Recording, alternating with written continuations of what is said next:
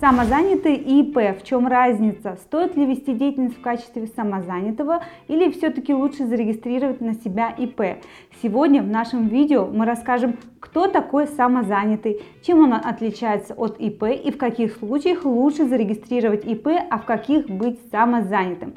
Смотрите внимательно и не переключайтесь. Для начала разберемся с понятиями.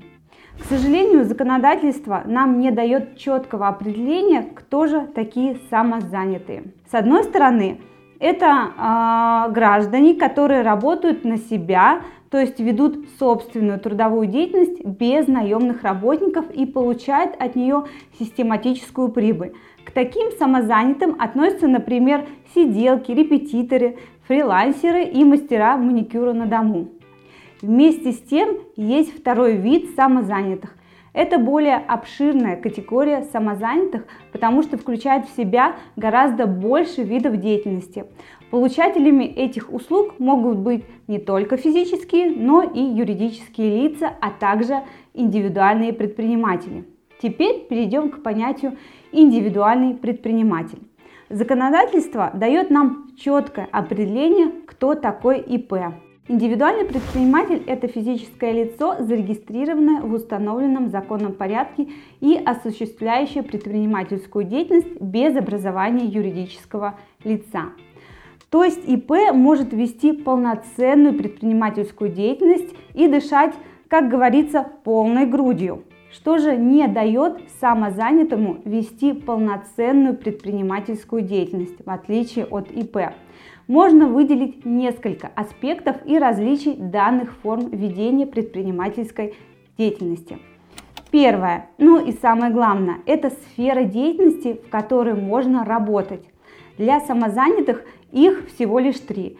Это репетиторство, уборка и ведение домашнего хозяйства, а также уход за детьми, больными, инвалидами и лицами старше 80 лет.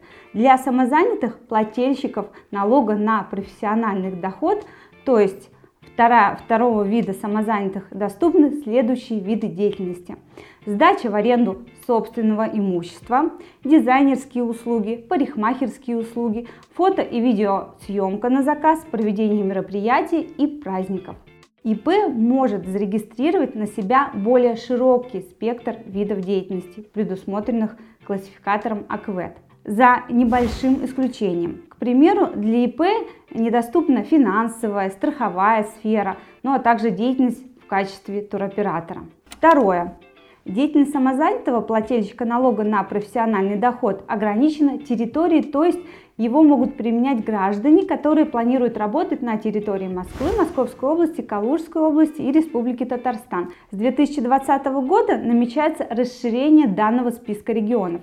Об этом мы рассказывали в прошлых роликах. Однако все равно останутся регионы, для которых НПД будет недоступен. Третье. Регистрация в качестве самозанятого плательщика налога на профессиональный доход проходит в мобильном приложении «Мой налог», которое предварительно нужно просто скачать на мобильный телефон. Все необходимые документы для самозанятого формируются в приложении. При этом усиленная квалифицированная электронная подпись не требуется. Налоговый орган пересылает уведомление о постановке на учет качестве самозанятого через приложение «Мой налог». А вот ИП регистрируется по определенной процедуре. Налоговые по месту прописки, либо онлайн с помощью электронно-цифровой подписи. Также в некоторых регионах доступны услуги по регистрации ИП через многофункциональный центр госуслуг. Четвертое. Большим плюсом для самозанятого является то, что он может не применять кассовый аппарат. Чеки формируются через приложение «Мой налог». ИП же в большинстве случаев обязан иметь онлайн-кассу.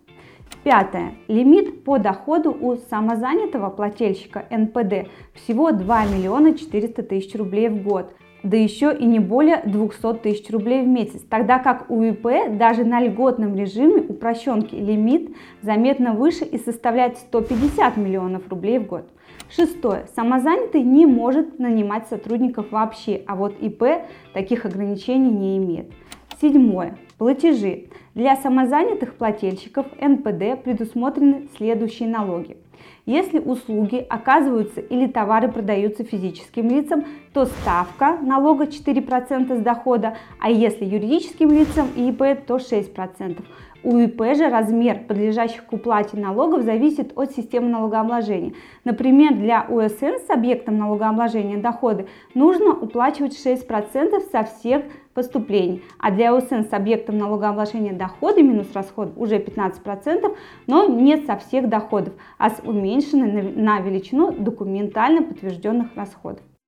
Восьмое. Самозанятый не обязан платить страховые взносы в ПФР и ФСС.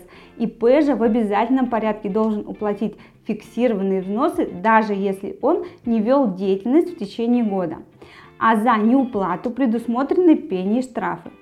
Итак, мы рассмотрели основные различия, которые есть на данный момент у ИП и самозанятых граждан.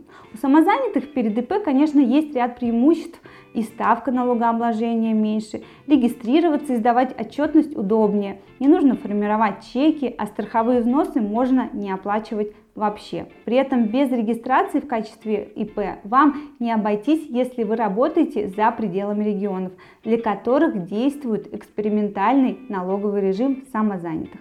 Или понимаете, что ваш доход в год будет превышать установленные лимиты, или если ваш бизнес предлагает найм сотрудников, а сфера деятельности выпадает из перечня доступных для самозанятых видов. Если вы сомневаетесь, что вам больше подходит ИП или статус самозанятого гражданина, свяжитесь с юристами и налоговыми консультантами юридической компании Юрвиста по контактам, указанных в описании к этому видео. Мы бесплатно проконсультируем вас по всем имеющимся вопросам и поможем выбрать оптимальный для вашего бизнеса вариант.